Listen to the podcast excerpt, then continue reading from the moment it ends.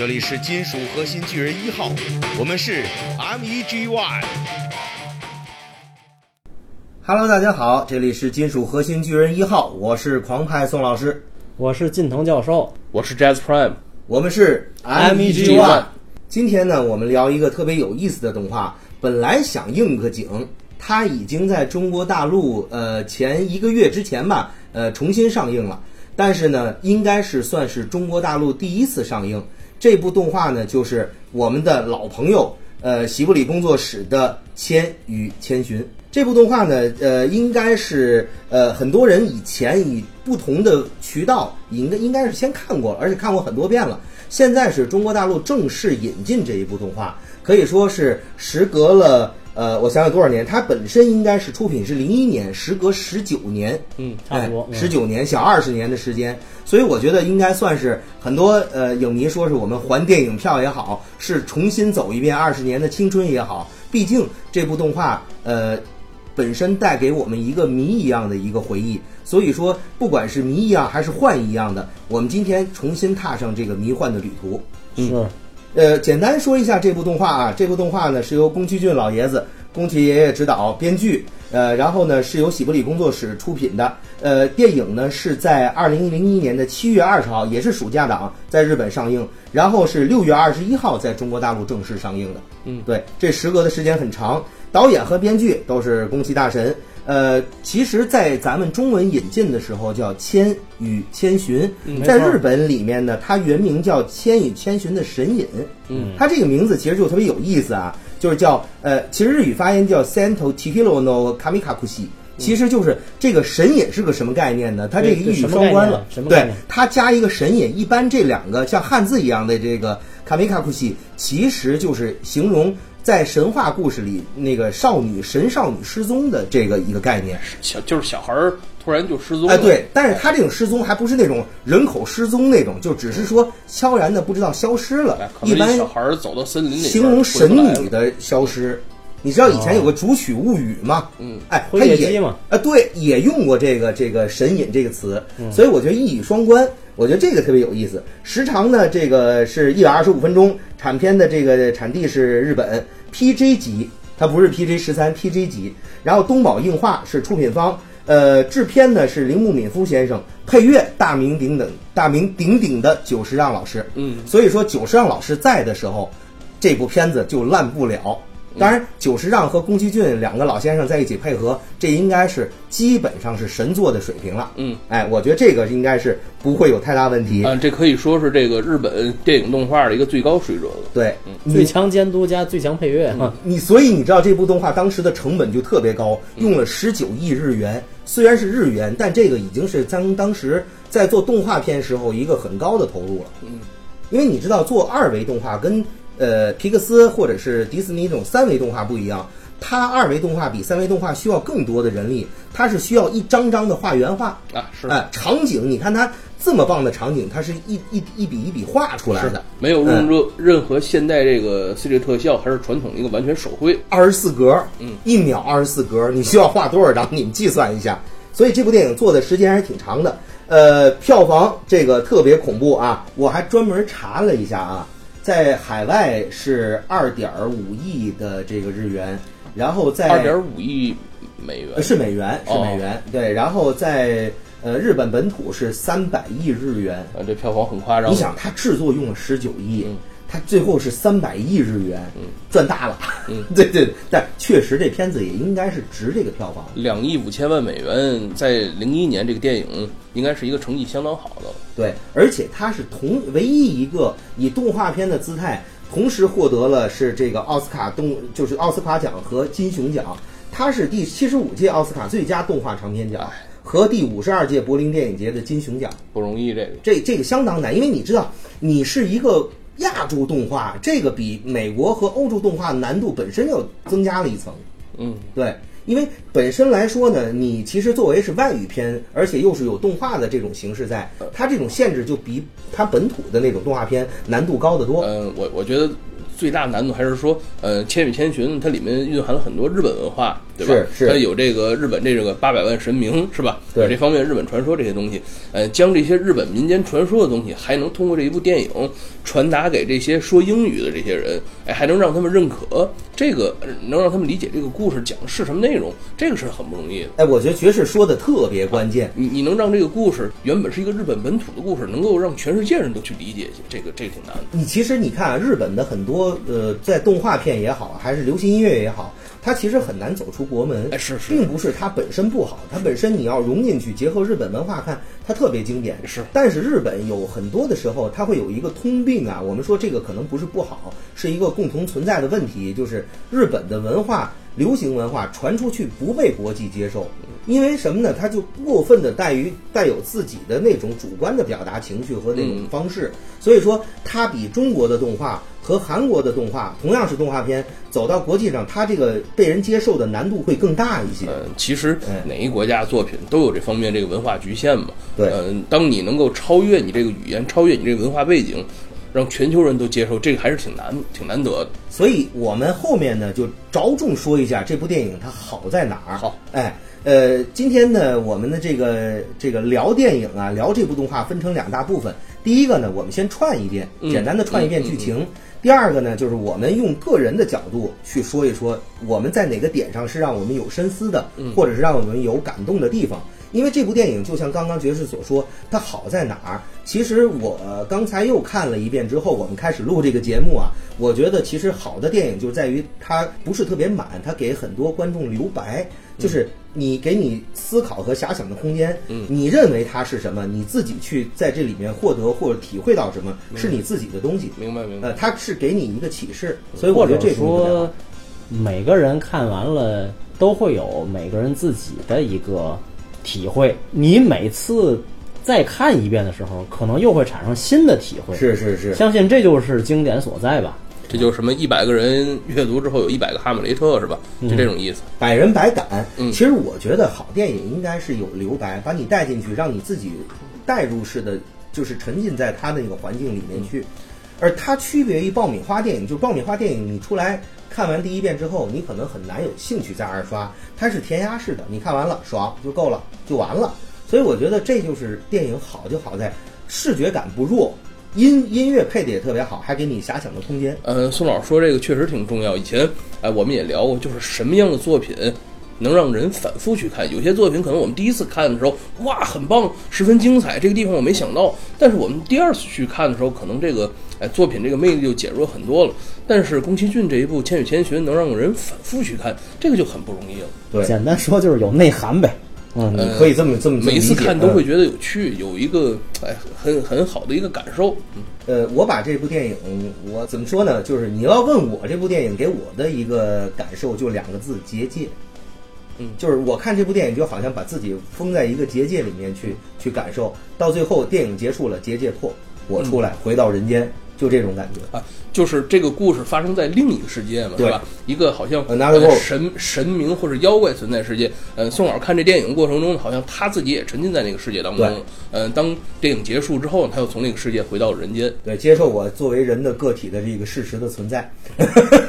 你你不接受也得行，好吧。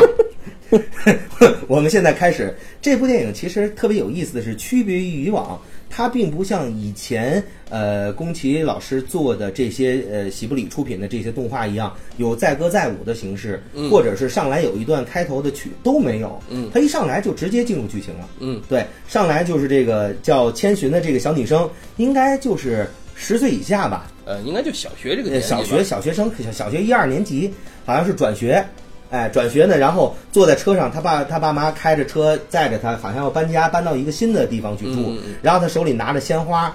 一就是愁眉苦脸的说又要离别了，然后好多原学校的同学送他的那个离别卡，嗯说在一个新的地方要加油啊，啊、什么什么，然后他就会觉得特别失落，说还不如原来学校好呢，要开车开这么远，等于这时候场景就是在一片这个特别好看的绿油油的田野中，嗯。哎，然后开着车就开始这一家三口就误入歧途了，呃，因为这个绕道就开进这个丛林中了，开进丛林中，镜头这里面有一个特别大的一个特写镜头，分三个角度，其实就是拍那个神明的那个十四，嗯有没有印象？上来就是就那种小石头房子，对，是吧？其实开始有一个像雕像一样东西，画面一直在围绕那个转，就是在车窗里千寻的视角，有一个很奇怪的一个像人脸一样的一个半身的小小神仙的一个是，哎，那个我告诉你，后面还有一个像是一个门一样的，就是像一个门框一样的东西，嗯，那个就是鸟居。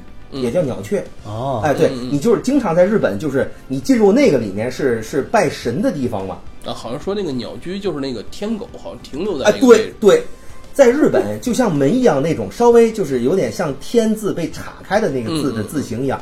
那个在日本有一个说法，就是呃，人过了这一道关，那边就不再是人的世界了，哦是神鬼界。传送门儿，啊，对，你可以对，可以，教授说的这个就是很相比传送门的概念。嗯，所以你知道，就是一般在鸟雀在一般祭典的时候，在那个就是鸟居两边会挂那种白色的那个纸条子一样的，嗯就来回飘洒。你知道那是什么东西吗？嗯，僧侣僧侣拿着那个手里面是甩。那个东西是打怪鬼怪的武器，嗯就是神的武器。那巫女不都拿着那个吗？哎，对，就是说一般是就是打鬼怪的武器，用那种东西。就我也没看出来这东西怎么驱邪，啊，你可以这么说。嗯，其实，在画面后面这个故事剧情中会有这个里面的一个解释，就是你一定。现在我就开始剧透啊，当然我觉得也无所谓剧不剧透这个这个。电影毕竟是一个零一年的电影对嘛，是吧？可能很多朋友已经都看过。我觉得现在带一遍这个之后，你再去看，可能就会有很多，就是经过我们的一些呃解释，你可能会带着这样的一些 keywords 和这些知识点去再看，可能是另外一番味道。哎，对，实际上我们还是觉得这部电影，哎，是值得反复观赏的。没错呃，希望这个听众呢，听完我们这节目，有机会可以再去重新欣赏一部片。好了，我们这个自自自我标榜说完了啊，我们继续回到剧情。就是你看这鸟居下面有很多像是小石房子一样堆砌在那边，这是什么呢？这叫十四。嗯，这个本身来说，就是在日本有这样的一个传说，鸟居附近旁边有很多这种小房子，像像这个呃怎么讲，就是呃供飞鸟存在的这种鸟房子一样，这东西叫十四。嗯这个地方就是一般出现这种东西，一般是灵异事件多发的地方。嗯，对，预告了他们即将踏上一段哎对不平凡的旅途。这就是啊好电影，无声胜有声，给一个画面，你明白就自然明白了。嗯，你不明白，你是外国人，你不懂日本文化不重要。当时的配乐，久石先生太鬼才了，那时候配乐已经开始有点诡异了。让人觉得不安，对吧？通过呃，我印象里好像那一段应该是大提琴吧，就是那种声音特别低沉，就那种感觉。哎，让人觉得好，哎，好像前面有什么不好的东西那种感觉。其实那时候车转了一个弯，嗯就象征着说整个这个故事和这主人公进入了人与神的分界点了。然后一直到开车的时候，你会发现，穿过丛林的时候，他父亲还说我们这车就是结实，然后从那个坡路上下去对，呃然后特别颠。嗯，在看这一段的时候啊，因为这个车感觉开得特别快，这个车一直在上下颠嘛，呃，就有一种感觉，好像这个车在飞起来一样。对，哎，就不仅仅是这个在公路，就不是在路上开那种特别平稳的样子。然后突然前面就看到一个红色的城墙楼，前面有一个雕像，嗯跟他们刚才跟千寻看到的那个雕像是如出一辙的，嗯一个风格的。车突然停在雕像前，然后他们三一家三口就决定进去去看看。到这个呃应该说是是城墙，就是一个建筑上吧。就是千寻他父亲就下车了，然后接着他母亲也下车了。哎，千寻他爸爸一看，哎，这有一个建筑啊，感觉挺有趣的，我们进去看看吧。哎，在进这个建筑之前，千寻就说女主角们这个小孩们就说，哎呀，父亲啊，不要往里面走，这个看着挺可怕的。哎，之前他们这个。嗯，就是搬家到这个地方，千寻实际上也是有一点不乐意，他还是喜欢原来的地方、原来的学校、原来的同学，但是父母呢，因为各种各样的原因需要搬家吧，也没有理会千寻的话。在这个看见这个城墙、看这城楼的时候，他父亲想往里面走，千寻也跟他父亲说不要往里面走。这个父母根本就没有去理这个小孩子的话。呃，我觉得这可能就是小孩子一些苦闷吧。这个父母有一些时候对他一丁点儿也没有理解。如果呃父母当初呃就听了这个千寻的话，不要往这边搬过来，或者说呃不要再往里面走，可能也就不会有后续的故事发生了。嗯、这可能也是家人中的一些没能完全互相理解的一些一些表现吧。对，这是一个怎么说一个矛盾的起源吧，哎是就得让你看到他们有矛盾和分歧嘛哎，，是是是，才能突出一些人的，比如说千寻的特性和他父母的特性。嗯当然他父母也付出代价了嘛。嗯嗯嗯。我觉得其实这倒是特别好的一个引子，用这种矛盾点啊，掀开本片的一个命中注定的这个旅途的这个引子。而且，但是你是这么想吧？我的想法是，只有孩子的时候才能看到最真实的世界，或者对这个世界有最真实的感受。父母可能随着年龄增长变得越来越越越世俗化，他可能对这方面就比较按照自己的这个主观意识去做了。只有孩子才觉得这地方不能去，可能孩子的眼睛最真实是。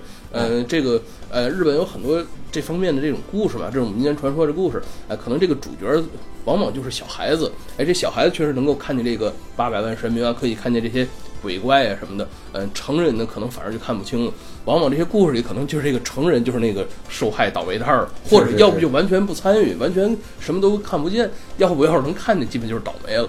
这主角往往都是小孩儿嘛，而且对。啊，这些故事往往还都发生在夏天，是吧？你看这小孩往往都是穿一个短袖，然后在森林里遇见各种各样的事儿，总是夏天发生了什么奇妙的故事。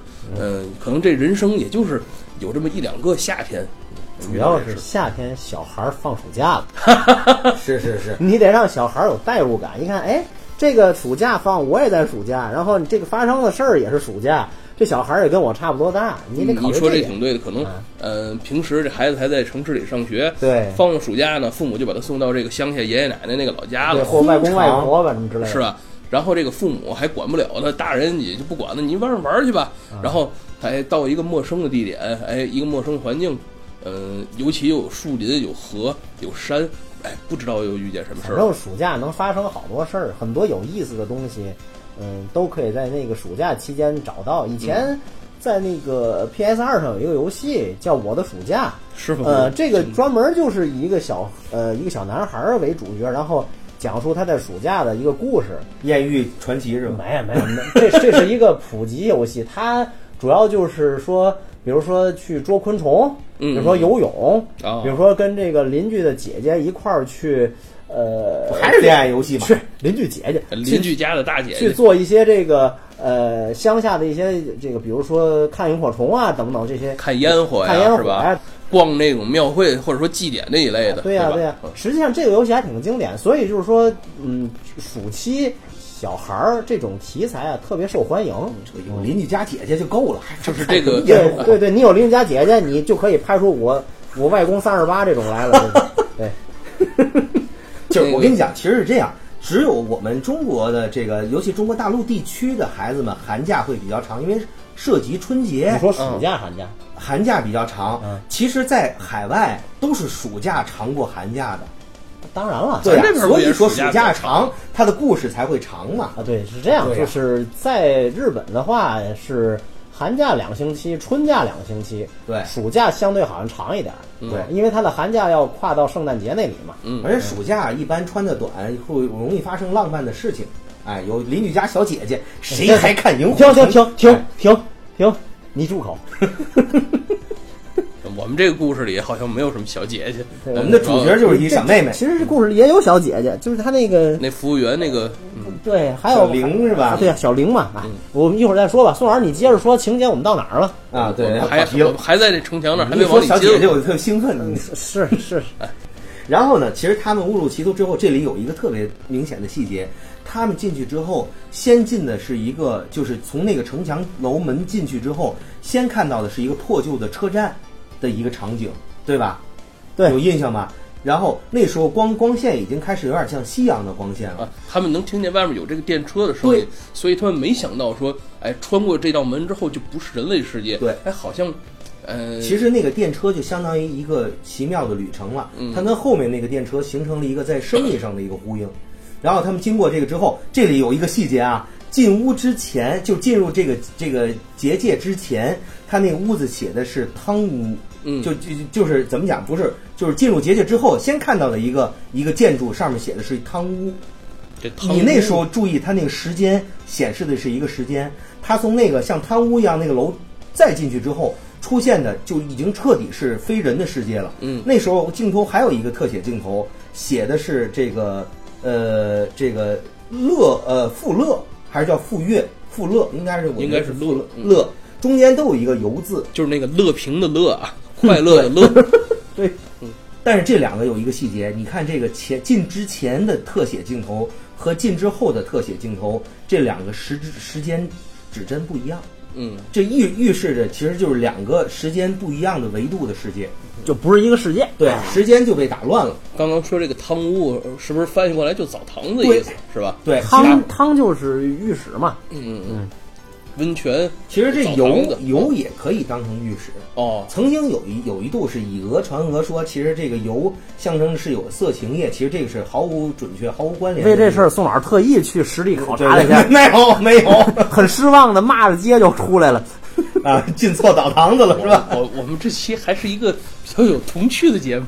这这都不能怪我呀，这个这总而言之，出门后看到一片绿油油的这个这个荒凉的景色，很多破败的房子嘛。嗯嗯嗯其实那时候就已经象征的是那种呃人和这个怎么讲，就是和神界之间的那个灰暗地带了。嗯他当时他父亲说，当时九十年代泡沫经济的时候，建了很多游乐场，现在都荒废了。嗯主题公园吧，对差不多。对说这是以这肯定是主题公园的残骸嘛。哎，他他爸爸觉得这没什么大不了的啊。他往里面一走啊，一看好多小店儿，哎，看起来全是卖吃的的，这时候特别毛骨悚然，是吗？呃你有没有？它里面写的是什么？盐，盐屋的盐就是咱们食用盐。盐在日本里另外一个意思是驱邪、驱鬼的意思。啊，是夏天要有祭典的话，有人会扮成鬼，对然后这个小孩子呢，可能向他撒豆子，或者向他撒盐，是吧？啊，嗯，那个比如说你们看谁来了，看特别讨厌，这人走了之后，你想撒一把盐，我拿豆砸他。嗯，然后也可以泼水节泼它，用开水泼是吧？然后你看这里面很多细节，三千目其实就是三千只眼睛嘛，三千目还有人肉，特别可怕啊！你毛骨悚然，有肉，还有就是一个左边一个口字旁，右边一个兄兄弟的兄，这个什么字呢？是诅咒的咒的日本语的写法。还有就是虫虫子的虫，和这里发现很多肝脾还有骨，这都是人的器官啊。就这个地方可能他们看起来像小吃屋，但实际上卖的都不是人类吃的东西。这卖的食材是人，你发现吗？嗯嗯这是一特别毛骨悚然的事儿。你如果是一个外国观众，你可能不会马上被这个带入恐怖气氛里面。但是如果你是亚洲地区，对汉字有点了解，哎，主要就是日本人和中国人。哎，对，呃，大概你看完一遍之后，认识汉字你看这几个汉字，你马上觉得这些店的这个招牌用的是人的器官做招牌，邪门儿，对，特别邪性。整条街没有人，嗯，突然他爸爸鼻子一闻，有股香味儿，是饭香味儿。只有一家，好像没有人在煮，但是菜都是现成的，菜都是鲜亮，都是热的那种。他父母坐下来就有吃。肉啊，有对烧鸡啊什么的。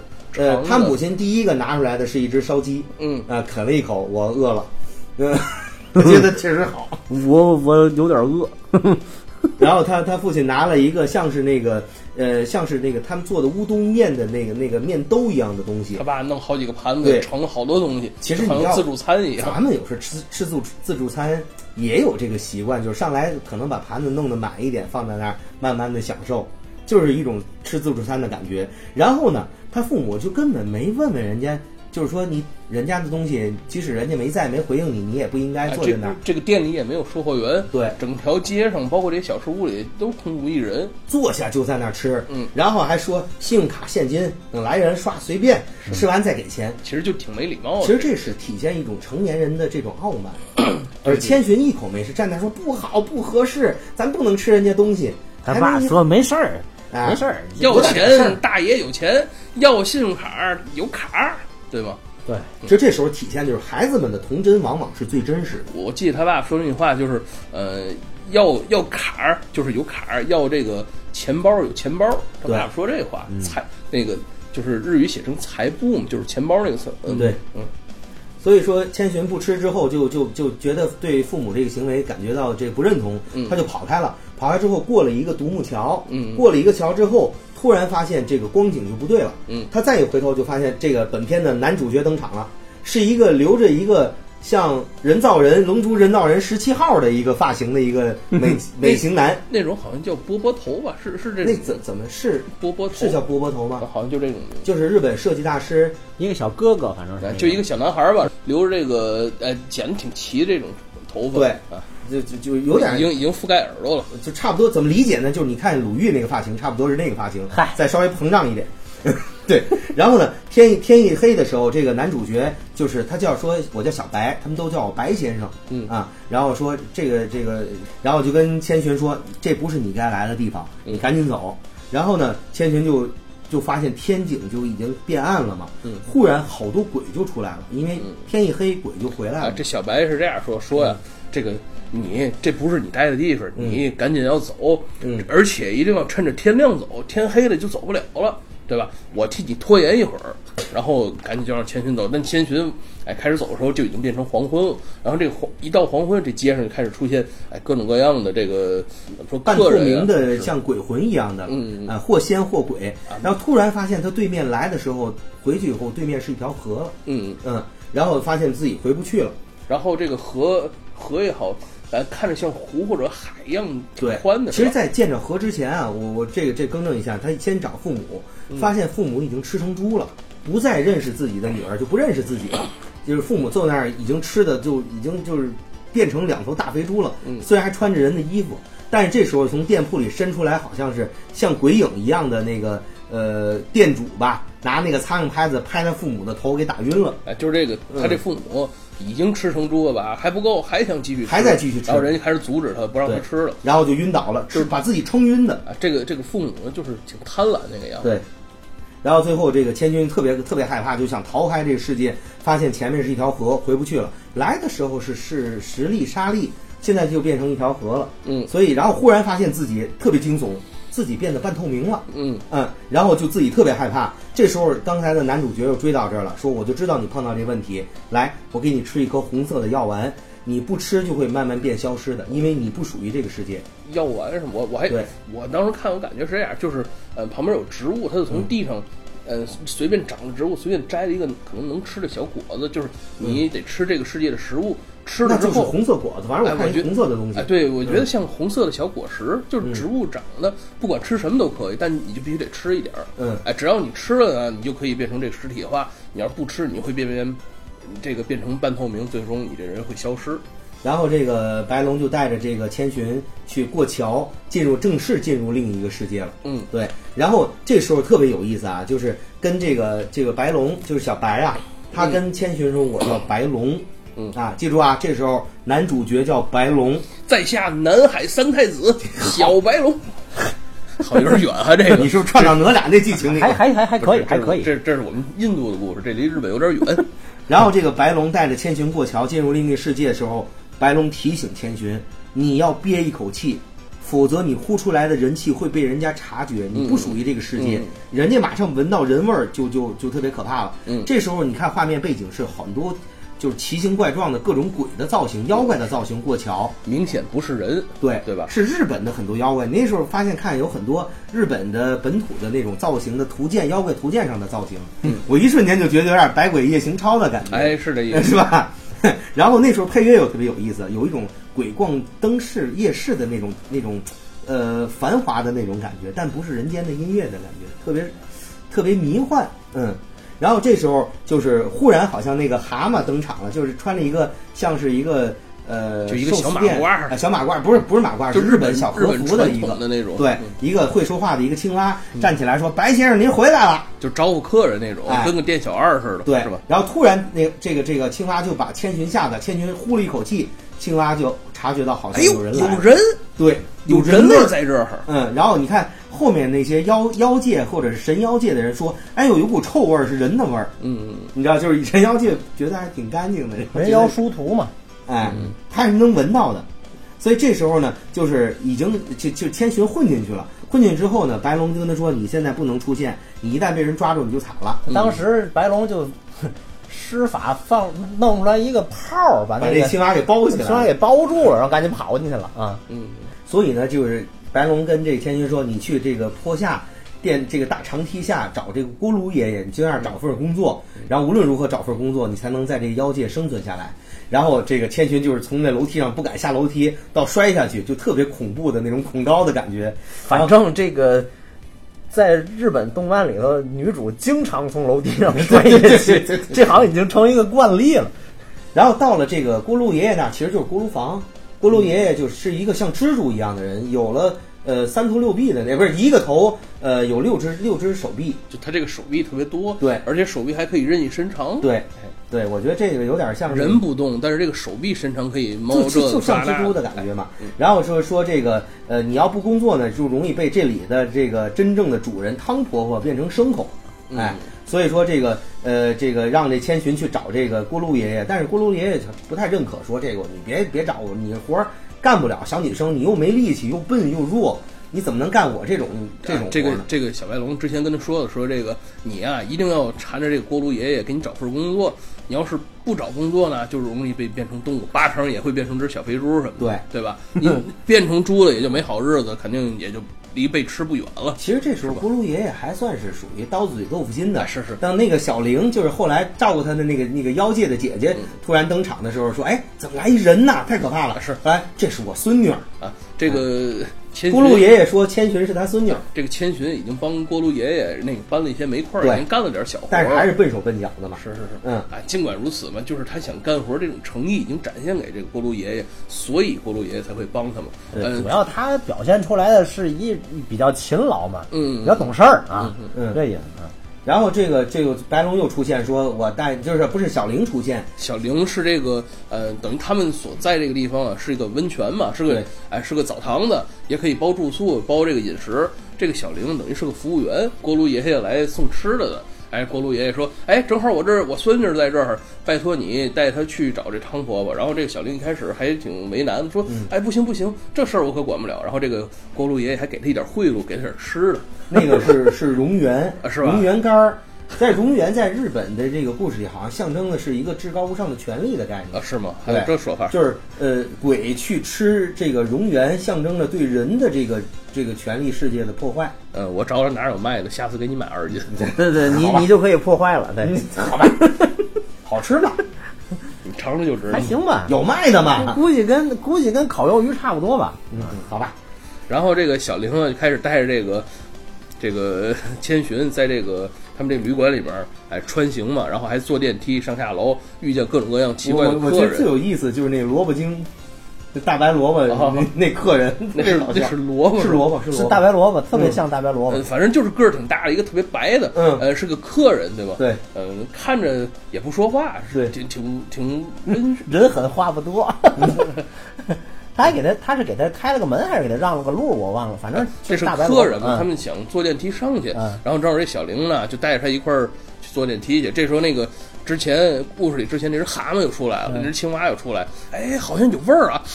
有味儿，有味儿，这什么味儿啊？然后这时候小玲为了给这个千寻打个掩护，他就把那蝾螈拿出来，哎，是这个味儿，想不想吃？想不想吃？逗弄这青蛙这功夫，就让这个刚才说那大白萝卜和千寻俩人一块儿进电梯了 啊。然后他逗了半天，这中间他也没给人吃，自己一口吃了。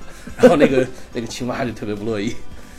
顺着这个电梯呢，这个千寻啊就到了这个应该是最顶层了，到他们这个整个这个酒店，呃，也不能叫酒店，这是他们这个哎，就是酒店，对，这应该是一个呃大型娱乐中心。这个大白萝卜精和这个千寻他们坐着电梯就到了，应该就是呃他们这个酒店或者说这个温泉他们这个顶层了。哎，这个千寻呢就见着这个酒店的主人这个汤婆婆了，是吧？嗯，这个汤婆婆头巨大，啊，脸巨大，身子也巨大。呃，我们看一般的动画，可能呃，这个动画往往背景是不动的，然后这个呃人呢只占这画面的一部分，对吧？背景不动，他在画的时候只画这个动的人就可以了，是吧？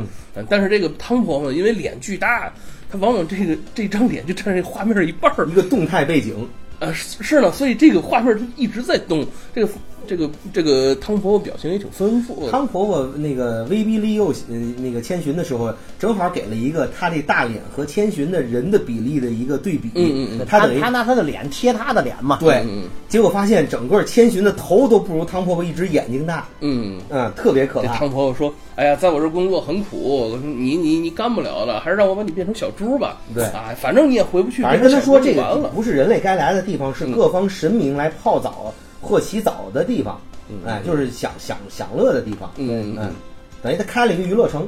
就是可以洗澡，可以吃饭，嗯可以住宿，可以住宿，嗯，其实就是一个就是类似于休闲度假娱。乐中心那种感觉，嗯。啊，这时候突然伸出一个婴儿的小手，把这个汤婆婆这个严肃的这个给打打断了。啊，这个嗯这个汤婆婆轰了这个千寻好几次，就说不给你工作，不给你工作。千寻就始终一句话：我想要在这儿工作。哎，这个这话这种意志吧，表达的也挺坚定的。哎，直到一会儿被这个嗯、突然从隔壁伸出几只小手，把他们这个对话给打断了。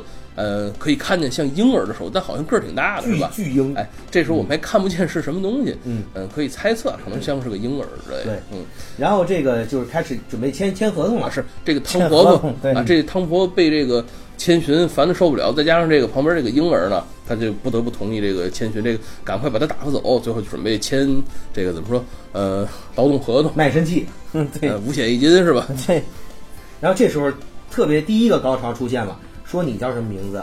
我叫荻野千寻。嗯嗯，哎，主要他名重点是他这个名字叫千寻，对，是吧？嗯，荻野千寻应该是四个汉字。对哎，他一签这个合同吧，这个汤婆婆就把他这名字四分之三就给取走了。哎，荻野这个姓取走了，千寻是他这个名字嘛？这应该是他本身独一无二的名字。哎，将这个寻字也取走了，说你的名字就只叫小千，对就叫千。，Sen，日语叫 Sen。多亏是小千，那不是老千。是 啊，我们这个动画名字叫《千与千寻的神隐》嘛，就是说，呃，原本这个女孩名字叫千寻，叫千寻，然后呃，名字被夺走之后，她就只叫千了。哎，她名字被夺走了，她也会忘了自己是什么人，对吧？嗯，他就得想方设法记住自己是谁。嗯嗯。嗯其实白龙这时候出现，就跟他说，名字一旦被汤婆婆夺走之后，就再也找不到回家的路了，等于你就迷失自己了，自己是谁也想不起来了。嗯嗯嗯。白龙说：“我就不知道我是谁了，我只知道那个汤婆婆就叫我白龙，我人家叫我白先生，但是我对自己就是那时候白龙对千寻说我已经忘了自己了，但是我还能记住你你的名字。嗯这里等于给后面埋了一个梗。就说这个白龙啊，以前认识千寻，对，其实而且是很小的时候就认识千寻了，嗯嗯嗯嗯但具体怎么回事儿，这里就没细讲。哎，对对因为他他们俩人谁也记不住了，对是吧？其实这时候就开始有了另外一个主角了，就是话最少、人狠话不多的主角，也是第一配角吧，不能说叫第一配角，反正是一个很有戏份的一个角色，叫无脸男。嗯嗯，就是一个像黑影一样戴着一个白面具的一个一个妖怪吧。对，其实那面具他不是他的脸，是他的面具。嗯嗯他这个人本身就无脸。啊，就是戴着一个面具，，然后那时候窗外就是下着大雨，呃，小那这时候已经叫小千了啊。嗯然后那个千寻小千打开门之后，看见这个呃无黑黑衣的无脸男在雨中淋雨，他说：“那你进来吧。呃，还没还没到那儿，还还中间还有点儿。这汤婆婆跟他签合同之后，先带着千寻给他安排工作，嗯。别处啊都不愿意要这么一个人类小孩儿，嗯。呃，这个千这个千寻这个汤婆婆还把千寻嗯。交给一开始那个小玲，带他来这小玲，这小玲在别人面前装的还是，哎呀，怎么塞给我这么一个小孩儿啊？不想用，不想用，嗯。但实际上，哎，他私底很高兴，千寻可以跟他在一块儿嘛，嗯。哎，他觉得千寻努力把这份工作要下来，嗯。还是挺努力的嘛，嗯。对吧？然后，嗯，因为这小玲就是个女服务员嘛，所以她也准备了一身女服务员的衣服，嗯。给这个千寻穿上，给她准备这个被子啊什么，他们都睡在同一间房间里。嗯。嗯，第二天早晨呢，他叫醒千寻，然后带他一块儿去干活去，嗯这个擦地呀、收拾收拾房间什么的。他千寻是擦地的时候看见那个无脸男了，是吧。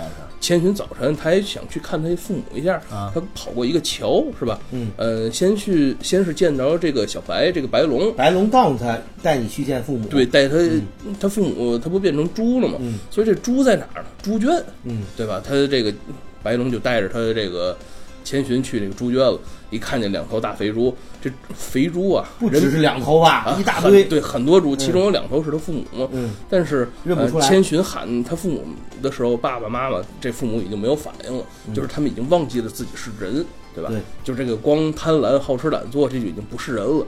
嗯、只有努力想办法工作，这还是人嘛？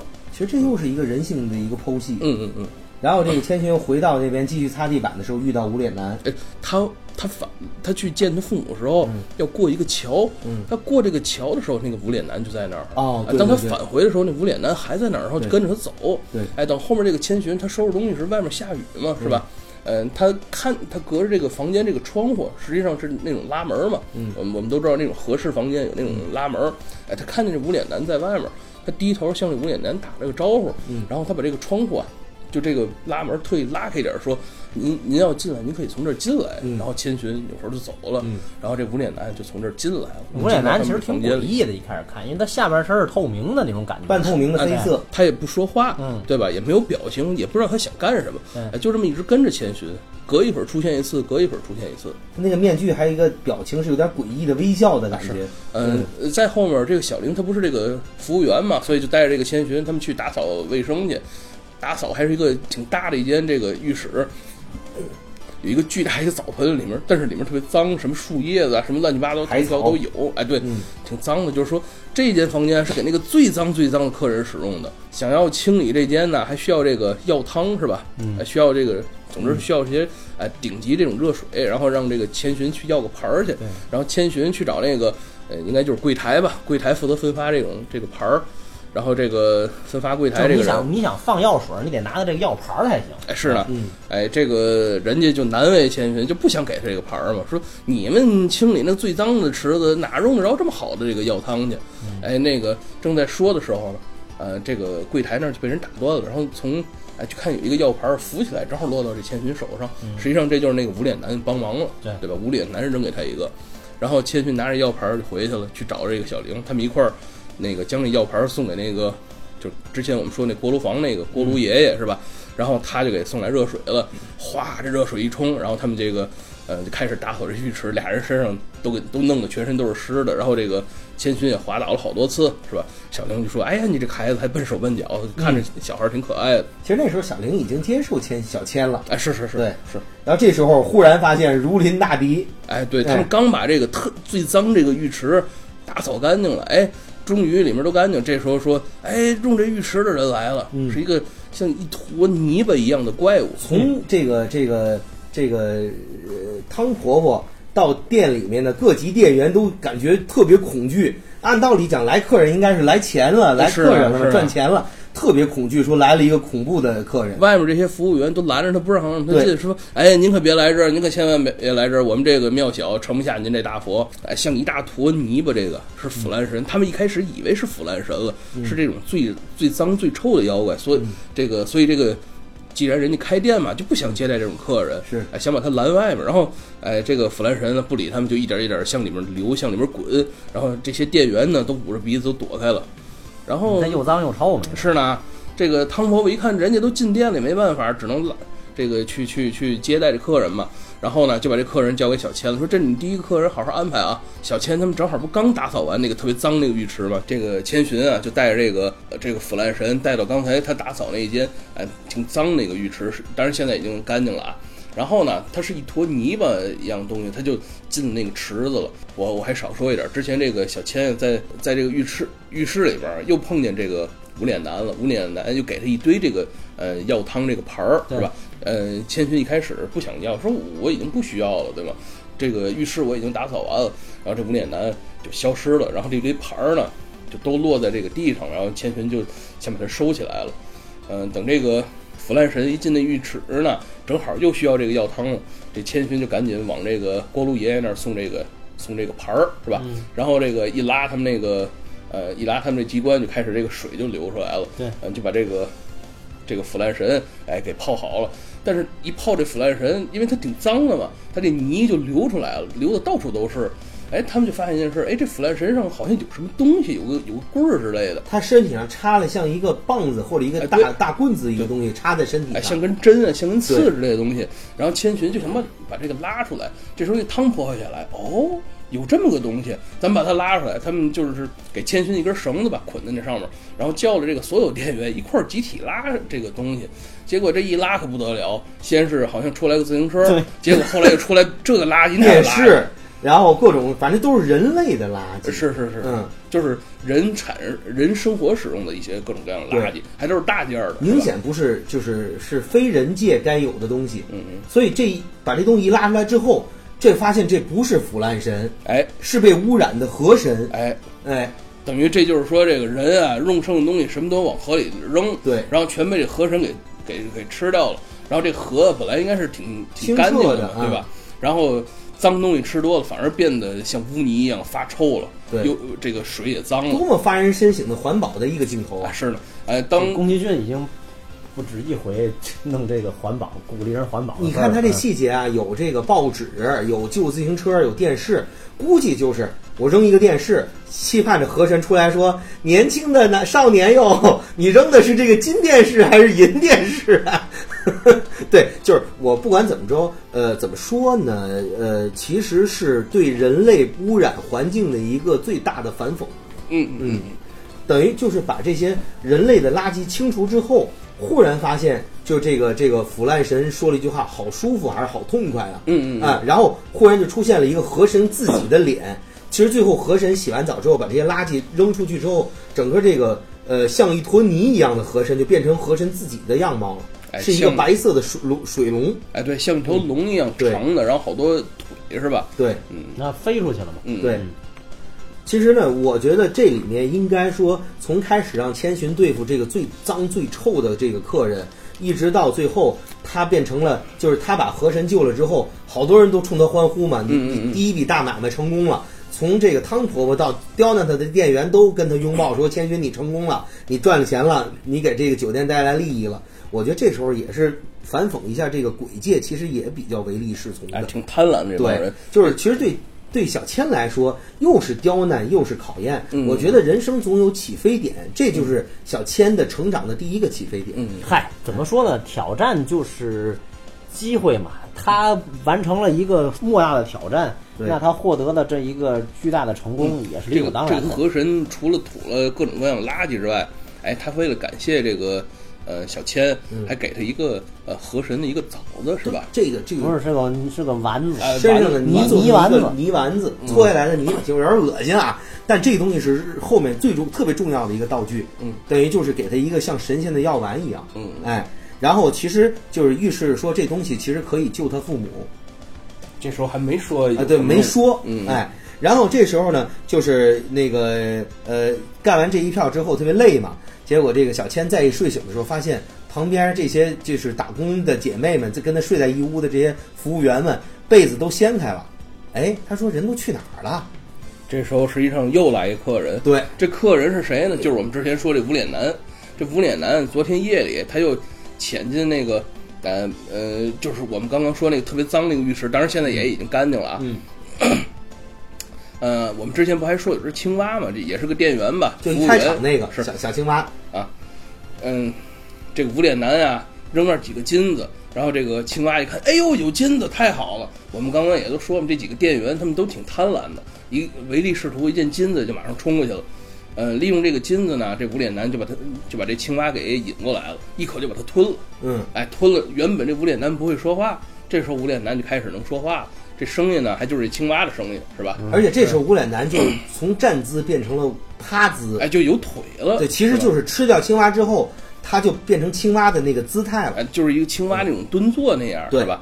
然后呢，又蛤蟆有点蛤蟆功那意思啊，。又有别的服务员来，这个无脸男继续冲那人扔金子，说：“快把吃的拿来，好酒好肉，把大爷伺候着，是吧？”整个这个，嗯、就他们这个饭店吧，这个酒店这服务员就全运动起来了，因为能赚钱嘛，大爷来了，是吧？那时候汤婆婆还睡觉呢，啊是这些人挣外早、挣野活的最好机会。嗯然后你发现千寻一睁眼，发现人都走了，哎对这就是欺负人。你看这妖界神，就是神界也有这阶层，有赚钱好事不告好事不告你，脏事儿、坏事儿、恶心事儿让你干，多欺负人家孩子，对吧？然后这个时候就是很多人就开始就是各种阿谀奉承，拿来好酒、好肉、好菜伺候这个这个无脸男，无脸男就所有东西直接吞，嗯，对，到最后不满足的时候，就开始这个这个吞人了，嗯吞服务员了。嗯那开始是是，他从手手里面变出金豆子来，嗯实打实的落在木质地板上，当当当响的金豆子。嗯所以很多人就愿意，就是我服务完之后去捡，无脸男扔一手上呃生出一批金豆子就往上撒，然后很多人就过来就疯疯狂的捡，这也象征着对通过反讽妖界来反讽人嘛。就是嗯人也贪婪，妖也贪婪，谁也不能免俗。嗨，主要是他这个，他这个娱乐中心的这个总经理，这个汤伯伯就是比较就是一个贪婪唯利是图的主，你知道吗？所以他的员工肯定都这样。嗯，同时呢，另外一个就是千寻站在这个这个自己的这个宿舍往往天上看，呃，然后突然发现白龙，嗯是画着一条龙的形状，嗯因为白龙出去的时候就变成龙的形状，嗯，然后呢，这个呃很多服务员跟他说白龙不是好人，是汤婆婆养的一个徒弟，嗯然后呢，汤婆婆的手下是汤婆婆在外面干坏事儿的时候，白龙是这个执执行者，嗯是一个这个汤婆婆的一个算是属于这个呃帮帮凶吧哎。然后呢，呃，通常白龙出去办事的时候，就变成一条白色的龙的形态，哎，然后这时候就是千羽这个小千看到天空中这白龙好像被一团白色的纸条围攻，看起来，呃，一开始在水上好像以为像鱼，然后看这白色纸条又飞起来，对哎，又像鸟，对哎，但实际上靠近才知道，这哎就像是纸剪的鸟一样，对吧？其实那个就是我刚我们在这个这本期节目中开头说的，就是一般就是巫师巫女用的那个武器，手杖那个白色纸条那样的，然后是驱鬼的那种武器，然后呢就是围攻白龙。那时候发现白龙遍体鳞伤，还吐血，嗯就肯定是受了很重的伤。最后冲到这个小小千的屋子里面，奄奄一息。最后小千抱着他之后，两个人一起坠到了这个锅炉爷爷的锅炉房里面。然后这个白龙就以龙的形态就继续吐血到晕，就一直晕就晕倒了嘛，就晕厥了。然后这个小千说这怎么回事儿啊？咕噜爷爷说这肯定受重伤了，嗯，他不定出去要干什么事儿了。现在就是说，呃，你可能没没没救了。其实这里面刚开始，他这个白龙先飞到的是汤婆婆那边，汤婆婆就说这个没救了，把他弄死算了。所以小千就觉得这太残忍了，汤婆婆，你的徒弟你用完了你就用完祭器嘛，哎，结果小千想抱住他的时候，这时候小千在救这个白龙的时候，身上一直被其中一个就是他认为已经赶走了的那个白色纸条那个条那个灵符一样的东西纸鸟纸鸟贴在后背上，等于有一个跟踪者，哎，就有点像是怎么说呢，就是贴在他身上的一个这个这个呃秘密的潜入者一样。窃听器是吧？它也不是窃听器，它属于就是探子，呃贴在这等于是同时的附着在他身上的一只一只被好像被赋予灵体的这么一个概念。最后呢，这个突然在救白龙，就是跟这个汤婆婆说这白龙要不了了。汤婆婆其实也有变身能力，她就是变成把那大大的那个风篓，就是风衣一围，黑色的变成一个怪鸟飞出去。是，哎，然后这时候呢，那小条小纸条就下来了，下来之后变成了一个汤婆婆的声音，嗯特别可怕。出来一看，哎，怎么汤婆婆刚飞走了吗？这不是？然后说，呃，汤婆婆是下令，就是用完祭器杀死白龙，她就飞出去，不知道在干什么事情了。然后这个这个突然汤婆婆又出现了，这是白这个千寻衣服上附带就附贴的这个跟踪的这个白色纸条，变成了个汤婆婆。结果这个说我不是汤婆婆，我是她的孪生的这个这个姐姐，我是她的呃，她是妹妹还是姐姐？她说我叫钱婆婆，对，俩人长一模一样啊，都是大脸。然后然后钱婆婆这时候使了个法术，哎，这时候呢，等于就是呃，同时在画面刚开始剧情刚开始的时候，出现那个巨婴也出现了，是汤婆婆的孩子。是一个巨大的婴儿，哎叫叫就是这个黄宝宝。就是这个小千和这个汤婆婆他们俩签合同时候打断他们说话这个人，对，这房宝宝长得特别可爱，是一个巨大的、体型巨大的婴儿，穿一个兜兜，兜兜写着那个有坊的坊，就土字边一个方，就这个房宝宝。房宝宝是一个长不大的一个脾气特别古怪的一个孩子，嗯，这就好像是个人类巨婴一样，对，哎有钱。人家的孩子都这样。呃，这个母亲尽管年龄已经很大了，但是还是没有离开母亲，是吧？对呀，这不就是巨婴嘛？嗯，对，然后这个巨婴做的如此的实实在啊，然后这个钱婆婆就把这个这个巨婴和他的这个这个旁边的那个呃监视的那个鸟儿，就算他家臣一样，嗯把他们俩就变成两个小动物了。嗯，然后把这个汤婆婆还这个还有三个帮凶是三个头绿色的来回在跳撞的那个头、是他的贴身保镖。嗯，把这三个头变成了他的那个孩子房宝宝的样子，等于钱婆婆使了个恶作剧。嗯啊，突然呢，最后就是钱婆婆最后这个分身也失败了，啊，这时候只有这个呃小千带着这白龙就开始逃了，嗯。受伤的白龙从这个一直逃到了这个呃算是锅炉坊的这个锅炉爷爷那边，嗯。锅炉爷爷说可能就没救了，嗯，然后这时候急中生智。这个小千就从口袋里掏出来当时和神送给他的这个药丸子，嗯。啊，本来这药丸子是要救给他父母的，嗯。小千还是犹豫了一下，撕开一半给这个白龙吃，对，而且，呃，他特别深刻，就是他已经没有办法力气张口嘛，他就嗯用整条胳膊塞到他嘴里嘛，就感觉好像整条手臂都被龙吞下去那种感觉一样。当然，其实是给他喂药了。对，嗯，突然喂完之后，这个白龙就从龙形态变成了一个就是小白那个人形态了。对，然后他就就继续说说我不知道他还能不能活过来，就看他造化了。锅炉爷爷给他一个药水，说也不知道他能不能活下来。反正总而言之，受了很重的伤。在这个之前有一个就是特别惊险的一幕，他是偷了钱婆婆的印章，嗯就玉玺，嗯是汤婆婆让白龙去偷她孪生姐妹钱婆婆的印章，这印章可能是有很多权势的东西。然后最后呢，呃，她吃完这药丸之后，从白龙再吐一口鲜血，然后出来吐出来这印章来了。嗯，所以一直说这里面可能有东西在吸她的吸白龙的血，最后吐出来的时候是印章和一个黑油油的东西。然后印章放在那儿，黑油的东西好像是一个黑色的一个像小蛇一样的怪物，嗯，哎，还挺可爱的，挺好玩的一个东西。其实那个东西就是吸白龙血的东西，哦，哎，然后后来就是出来之后被千寻一脚给踩踩碎了，嗯。等于就挺挺黑乎乎、挺恶心的一个东西。开始说这是咕噜爷爷说这可能是那个钱那个钱婆婆，呃，为了惩罚这个白龙往他肚子里下的蛊，啊，呃，其实后面我们再说不是。然后呢，千寻就说：“那我得去，我去求钱婆婆去，我把这印章还给她，希望她能放过白龙一马。”然后这就不辞辛苦的去。当时锅炉爷爷说：“我四十年前有张票，只能坐一个电单车，就是那个就是电车去，在第六站的这个第六站下车。”当时说的这个特别诡异啊，就是呃怎么说呢？嗯，锅炉爷爷给他一张票，不是一张啊，是五张还是四张啊？说这是我四十年之前搭乘的一个车，现在这个车去往那个地方去，只有这个去没有回的了。你可能要搭车去，但是你要走好远才能回来。呃，没有时间了，快开车，对对对，没时间解释了。我我没时间解释了，快上车。嗯，就是上车就说我已经把车门焊死了。其实呢，这个这个在这之前还有一个特别重要的，就无脸男那个那个分线的剧情，嗯也是一个呃到了一个很关键的时期，就无脸男开始就是整个澡就是澡房那边已经大乱了。嗯呃，前汤婆婆就已经发疯了，说就是千寻把他引过来的。嗯这个客人不仅仅是那个已经没有办法满足他了，他已经开始吃我们的服务员了。就什么都吃了。对，到最后千寻过去是，他就说我只要千寻。最后千寻来的时候，我只要千，我只要小千。然后小千过去的时候，他给小千好多金子。嗯，小千说我不要这些，然后说我要的你给不了。十分感动，然后拒绝了他，就是这对个感觉。然后这个就是你这时候发现，看旁边那些妖怪的服务员还在，即使冒着被吃的危险，还在贪婪着等着捡那些金豆子。嗯，我觉得这个就是一个特别大的贪婪的一个表现。嗯，这就是呃，小孩儿可能能更纯洁一些，能拒绝一些诱惑，呃，但是成人反而拒绝不了。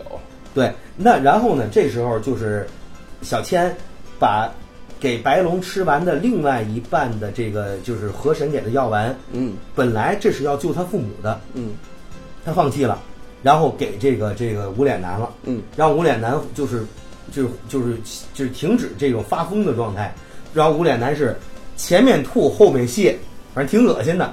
最后是把这些人都吐出来，把他吃的之前服务员吃的人全吃的都吐出来了吐出来了。都吐出来之后，无脸男就就恢复到他正常的样子了，就是原来的样子了。嗯然后呃，反正就也挺愧疚的感觉，嗯觉得对不起这个千寻，对不起小千。嗯然后呢，这个小千说：“我等不及你了，我要有重要的事情办，我要救我的朋友。”嗯然后跟锅炉爷爷告别之后呢，这个呃也跟小林告别。小林就是说我送你划船，咱们去到车站那儿。嗯后来发现无脸男也跟过来了，想跟他一起参与这个旅程。嗯这是本片最高潮的地方。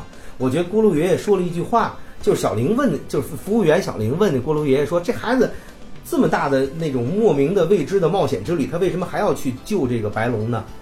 咕噜爷爷说：“你不懂，这是爱情。”我不知道这个引进版会不会把未成年的这个孩子的这个感情放在这里面去直接翻译过来。少年少女也可以有纯真的爱情。嗯好吧，好吧，这是纯真的爱情。嗯，对啊，其实呢，这里面也揭开了一个这个白龙的身世之谜了。嗯就是本来白龙是他跟千小千一样，也是呃属于被施了魔法之后名字取走，迷失了自我。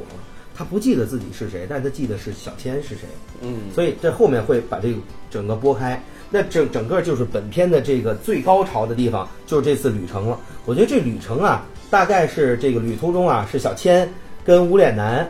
还有小千身上背着两个小动物，这两个小动物其实是一个房宝宝变成的一个像小老鼠一样的小老鼠哎，嗯。旁边一个像像蚊子飞着一个小黑蚊子的，是他那个小家里一个一个小飞鸟的小管家，嗯。等于这等于这四个人一起踏上这旅途，嗯。而且郭路爷爷告诉他，你这一定是要在第六站的这个叫沼底，就沼泽的沼啊，嗯。沼底这一车站下车，如果下错了，就再也可能回不来了。嗯，所以我觉得这个就是呃，这个旅途就特别怎么讲，就是画面特别特别的美美丽，这画面做的。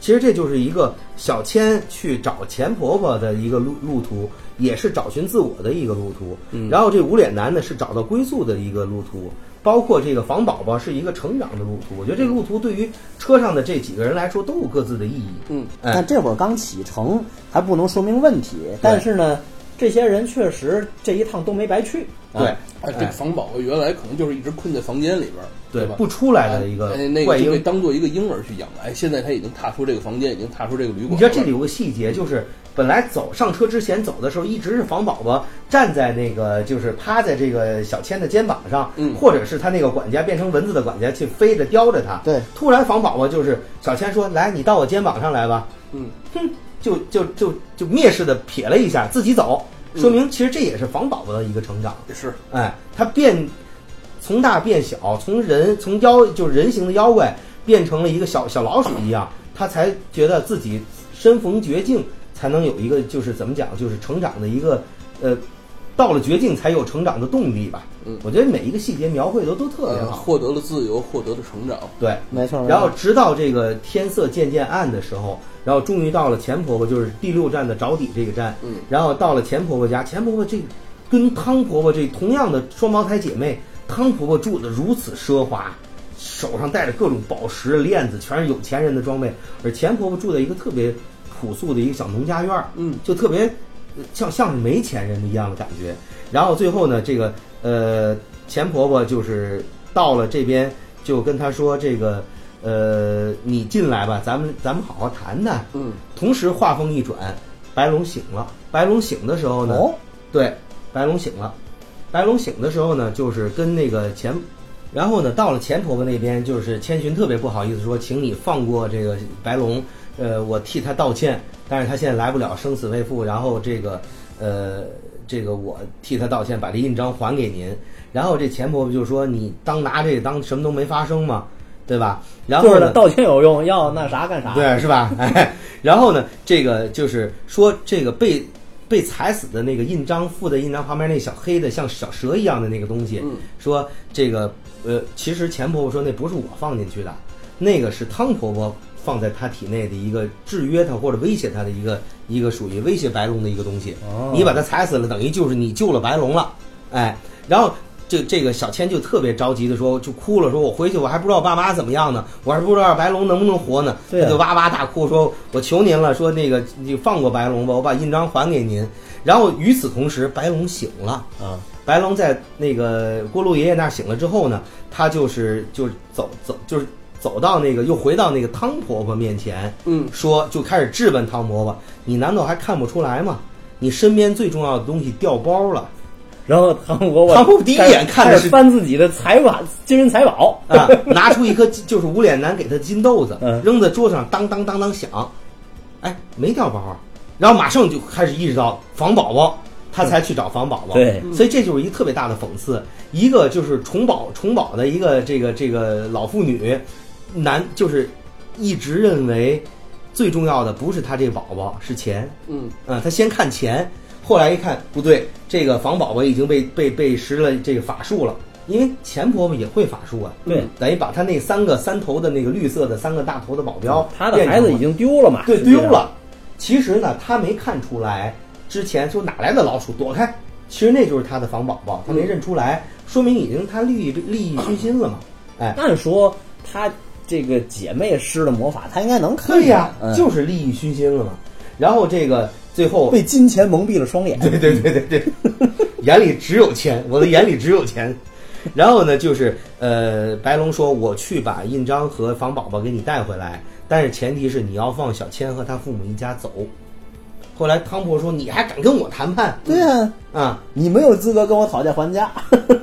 这个小千其这个白龙那时候已经是不怕这个汤婆婆了，嗯，然后这时候呢，就是呃，在那边汤婆婆跟小那个钱婆婆跟小千说了很多语重心长的话，就是说，呃，这个钱婆婆说曾经发生的事儿不可能忘记，只是你想不起来而已。其实也就是说，钱婆婆道出了这个千寻的这个和这个白龙的这个身世之谜。然后呢，那时候钱婆婆给了小千一个特别重要的一个东西，就是一个发环，就是一个发带，嗯，紫色的发的光的。其实说这就是护身符，嗯，你把它用来它用它来卡头发，就会给你带来一个防身的一个作用。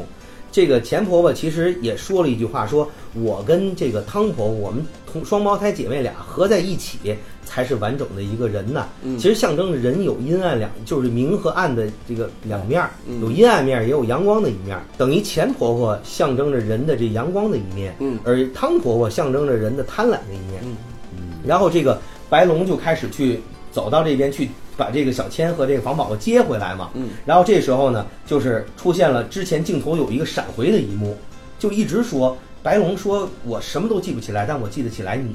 嗯，然后就是这个小千驾着这个白龙的时候，然后就是白回回到那个就是游游访的这个路上的时候，然后就开始穿越到海底，在天空中飞，那面的这个画面镜头画的是特别唯美。嗯，然后小千就想起来了，好像有这样一幕，画面中突然发现，可能是他的幻觉，也可能是因为这是一个闪回的一个剧情需要，就是回忆了。一个小红鞋，他马上就想起来了。小千说，就是汤婆钱婆婆之前说那个话，就是你发生过的只是你忘了，但是你想不起来而已，还是发生过。嗯，等于他小时候好像有一次是发大水，落到水底下，那个水其实就是落到一个湖里面吧。嗯啊，那个湖叫什么来着？教授你还记得吗？琥珀川啊，琥珀川，嗯，对，其实就是小时候的这个千寻掉到这个湖里面的时候，那个那个湖的名字叫琥珀川，这个湖的主人其实叫这个镇早见琥珀主，就是小白嘛。就是小白本人。然后小千突然想起来这一幕，就趴在龙背上跟这个白龙说：“我想起来了，我的名字叫荻野千寻，你的名字不叫白龙，你的名字叫镇早见琥珀主。”那一瞬间，这个白龙的鳞甲就开始逆鳞，到最后剥落，然后整个一瞬间，那个白龙的形象就变成了这个，又变成小白龙本人的这个人形态，就变成一小哥哥了了。对，变变成一个小，就是变回人形了。这时候两人就好像飞着就回到了那个游房主那边了。然后最后呢，这个到了游房主那边，呃，反正剧情也就是按着剧情也也就是结束了嘛。然后最后啊还玩了一下，这汤婆婆确实是贪得无厌。说行，把婴儿也带过来了，把那个房宝宝也带回来，你得兑现诺言，让他父母回去吧。说一堆猪，你自己挑哪是你的父母。然后最后小千说这里没有我的父母，你猜对了。这就特别像周星驰那个 唐伯虎点秋香那个感觉一样。最后，这个汤婆婆还要刁难小千的时候，房宝宝都不高兴了。嗯房宝宝原来是一个多撒泼的一个孩子，然后说你不能这样刁难小千了，小千是我的朋友。对对对，然后突然，汤婆婆就发现自己的孩子能站立行走了。嗯哎，你站起来了，你会走了。他说是啊，我跟那个小千的这个旅途中，我学会站站立行走了，我成长了。所以我觉得整个这是一个不同的人在这次旅途中把自己一个涅槃的感觉，我觉得算是成长。都有所得吧。对，最后大家一路欢送的时候，呃，这个白龙带着这个千寻回到当时结界的入口那边，说：“你不能再回头看，一一直往前走，不要再回头看，你的父母就在前面等你。”嗯，其实送君千里，终有一别啊。最后回到人界的时候，小钱还是忍不住回头看了一下。嗯，那时候有一个特别大的细节，就是她的那个发绳还是钱婆婆给她那个紫色发绳。嗯他带出到人带回到人界了，嗯，说明他来过那个仙界，但是他回头之后，就是想告诉大家，这不是做梦啊。但是他回头之后，小千就是千寻回去之后，再回头望望，表情很茫然。这时候给了将近五六秒钟的特写镜头，嗯，已经是说明他忘了这个就是之前这一段经历了，所有经历了，嗯。留下来的只有钱婆婆给他那个紫色的头绳，嗯，说明他回头看的时候，已经把之前的这个神界的事情全都忘了。然后也好，嗯，对，其实最后出来的时候，他父母说：“哎，我们就这一会儿，怎么车上这么多尘土啊？”其实就说明里面的时间和外面的时间是错乱的。嗯，嗯确实过了很久了。对，车上掉了很多落叶。我觉得这最后开上车就走了，好像谁都没当这事儿发生过一样，只有小千头上那个紫头绳闪了一下光。我觉得这属于神作，你不需要解释太多，就是我曾经来过，我曾经就是命中注定我会跟当时的这个有一面之缘、救过我救过命的这个人有了一次感恩，然后整个这个过程中又是找寻自我了，又是帮助自己的这个恩人找寻自我，又是帮着自己所有相关联的这些接触过的人找回自我。我觉得整个过程中就是一个迷失、寻找和回归的概念。小千他已经不是一个人了。对，小千是每一个人，嗯实际上，这部动画片儿之所以我们说很多人，呃，会有不同的感受，也是因为，呃，他这里边的每一个角色，嗯，都有一番经历，他能够影射人世间的很多类型的事情，或者是很多类型的人性吧。呃，就是说你总能将，就是每个人性格都不同，但是每一个人每一位观众都可以找到这个电影中自己对照的一个形象。对这个电影到今天的时候，还有很多人在不断的去回味它、去解读它。呃，比如说你像，嗯，我们都说了很多这个呃汤婆婆的故事，包括她这个巨婴孩子，包括小白龙。其实，呃，这里还有这里所有的这些配角儿也都挺出彩的。比如说这个呃，就那个锅炉爷爷，嗯嗯嗯你们可能没印象了，他养了好多，也不是他养的吧，就是他手下有好多那个小煤球妖怪、嗯啊。那个里边还在那个那个龙猫里面出现过。就这个煤球妖怪一开始也对，也都是这个怎么说呢，兢兢业业在干活，但是看得出来呢，也都呃不是很有体力的嘛。结果有一个被这个煤块给压倒了，嗯结果这个千寻就帮了他一把，嗯结果这个其他的煤块看倒之后，纷纷都被煤块压倒，对对对，有这种感觉。所以其实呃，这些小煤块儿怎么说，就是我体会吧，就是也表达了一种，就是大家虽然都是一起工作嘛，但是也都是。呃，思想很简单，就是能少干点儿就少干点儿。但是呢，千寻救了他们之后，他们也挺感恩的。包括这个，他们围在千寻的鞋子旁边儿，呃，就是挺舍不得他走的。当然了，呃，毕竟他们还要这个生活嘛，所以一旦给他们开饭了，他们又跟这个就跟养鸡场一开饭了，哗，一帮这个呃鸡都窜到一起去那种感觉似的。所以这是我印象比较深刻的一个地方。还有一个其实就是这个无脸男了。嗯这个无脸男其实呃，我第一次看的时候觉得他纯粹就是为了衬托千寻善良而设置的一个反派嘛。嗯，但是仔细想想，其实他也挺可悲的。首先以他的这种身份来讲，他不是一个看上去那么受欢迎的样子。没朋友，很显然他没有朋友，嗯，也许因为他根本不会说话，也许因为他包括形态也很难看，呃，我相信就是千寻那一次，呃，对他来说看似不经意的一个关爱吧，给他留这个门。对对对你可以进。他觉得哎，这个这个女孩子对我这么好，嗯说白了就是不不经意的一一个行为打动了他吧，于是他就飘进来对对对，他于是他就飘进来了。包括他很想报答千寻，想这个靠近千寻，给千跟千寻当好朋友。然后当他这个发觉，呃，自己能够生出这个金子，能够满足自己的愿望的时候，他就开始膨胀了，就真是膨胀，就是用这个爱来这个用占有来代替爱。他说我只要小千嘛，嗯，但是你说他是不是想占有？最后包括他，呃，扔出很多金子给那些服务员、去大吃大喝的时候，小千来的时候，他主动的给了他很多金子，就是说，这可能也像一些父母啊，对子女不知道如何表达爱，哎，就给你钱，给你花，你花去吧。但实际上，嗯，子女需要的并不仅仅是钱，对吗？对需要的可能是跟父母的陪伴啊，两个是无脸男交流。也经历过成长，最后他留在钱婆婆身边，给钱婆婆打下手，他也找到自己该有的归宿。应该说他经历了一次蜕变吧，因为他毕竟膨胀过嘛。嗯后来发现其实这些东西对他来说都是浮云，那些侍奉他，包括捧着他的人也不是真爱。嗯最终包括你看小千也说了一句说他是在油屋那边学坏的，还是让他其实本质也不坏。所以说明他有一个这个很强的能力，他一旦落入这个没有受到好的教育。他就会落入一个歧途，变成了一个贪婪、暴力、很膨胀、很这个没有理性的家伙。但他后来他吐出来这些乱七八糟之后，他就回归理性了。当然了，这个我觉得小千给他的话，其实说的也挺残忍的，就是说我想要的你给不了。其实他也没跟他说他想要什么，也许他想要的是自由，想要的是恢复他的父母怎么样的。但是、呃怎么说，注定了这个无脸男这个形象，包括他的这个特质，没有办法得到小千的爱。但是我感觉他对小千的付出还是挺真心的，嗯说实话。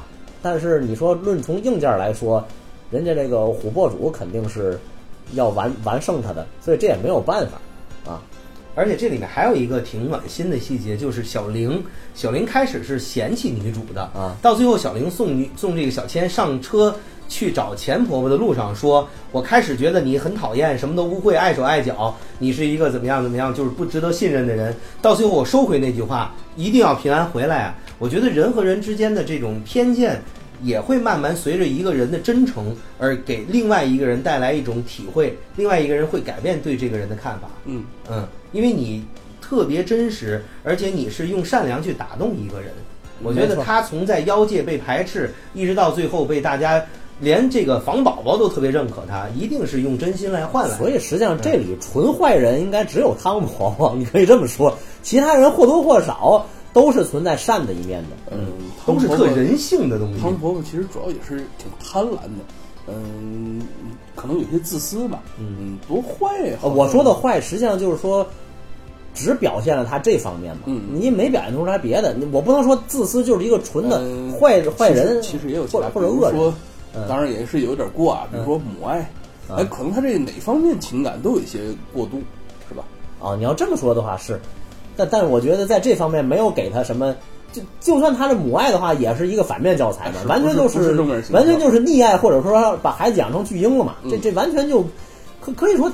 他身上是有很多特点的，但没有一样是值得我们学习和借鉴的。其他人好歹有学习和借鉴的地方。也也不完全。你看，嗯虽然是开酒店、开旅店为了赚钱嘛，但是这服务精神是很有的，对吗？对于客人来了，只要客人到我这店里来，一定把你的服务好了，嗯，也可以说是挺敬业的吧，啊，那这么说是是吧？对对对，所以有这种店儿，Jazz Prime 你会去光顾是吧？嗯，服务比较好的话，当然乐意去了。恐怕他都不让你进门儿。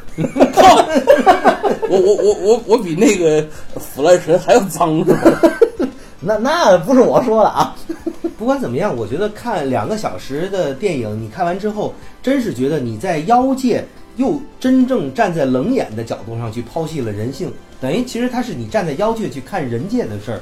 嗯，嗯这就是像宋老师之前说的，哎，我们跟着小千一起去这个另一个世界经历一番旅程嘛，是吧？呃，等电影结束了，我们跟着小千也一块儿回到了人间。小千忘了，但我们记得。嗯嗯，所以我觉得这个呃十九年、二十年的时间，让一部特别优秀的动画重新以正式的姿态回到这个我们的面前，我觉得这是一个特别了不起的事儿。首先为这部电影能回来回到大众面前，以一个正式的姿态回来的这个幕后幕前的所有工作人员，先表示致敬。嗯哎，这也就是嗯、观众记得这部电影，对。是吧？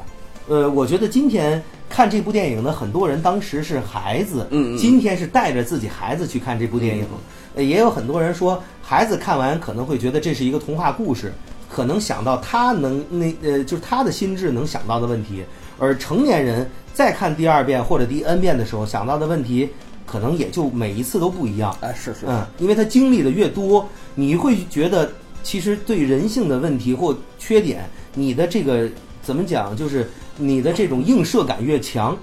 我最早知道《千与千寻》这部电影，可能还是也是我十几岁的时候嘛。嗯啊、那时候可能这部电影推出时间也不是很久。嗯，呃，那时候还说这是呃宫崎骏老爷子呃停止制作动画之后又复出的一部新作品。嗯，呃，我那时候看的动画，接触日本动画都是人物都设定都特别美型嘛。呃，男的都特别帅，女的都特别漂亮，对吧？我一开始看《千与千寻》这个人设，哎呀，这个，嗯，小姑娘也不好看啊，，是呢，嗯嗯，不是很喜欢类型，甚至我那时候会说，哎，这人设怎么那么丑啊？但是她特别真实啊，嗯嗯，就像你身边一个小女生一样的感觉。呃，那个年代不喜欢作品，可能过了几岁之后，哎，还是很有趣味。可能那个年代你在看看人设和画面，今天你会透过画面和人设看里面的故事和嗯它带来的这种情感。对，你也成长了，嗯好，啊，我们都老了。嗯你老了，但至少这部电影回归到我们面前的时候，我们应该以一个呃算是畅游者的心态再回到影院里面。我觉得不管是补一张电影票钱，还是补我们一个青春，还是带我们曾经希望带的人过去，希望你能够进入电影带给你的这种结界里面，然后去感受不一样的世界。这个不一样的世界就是站在妖的世界里去剖析自我。嗯嗯好，我们今天节目也就到这里。嗯，我们今天呃聊完这部电影，希望大家再去电影院去看一下。是有机会可以再啊。重温一下这部作品，对。以及宫崎骏老爷子其他呃吉卜力公司其他的作品，吉卜力工作室。对嗯，好的，我们祝老爷子身体健康。嗯嗯，嗯，好，我是狂派宋老师，我是近藤教授。我是 Jazz Prime 我们是金属核心巨人一号，M E G One，好，大家再见。拜拜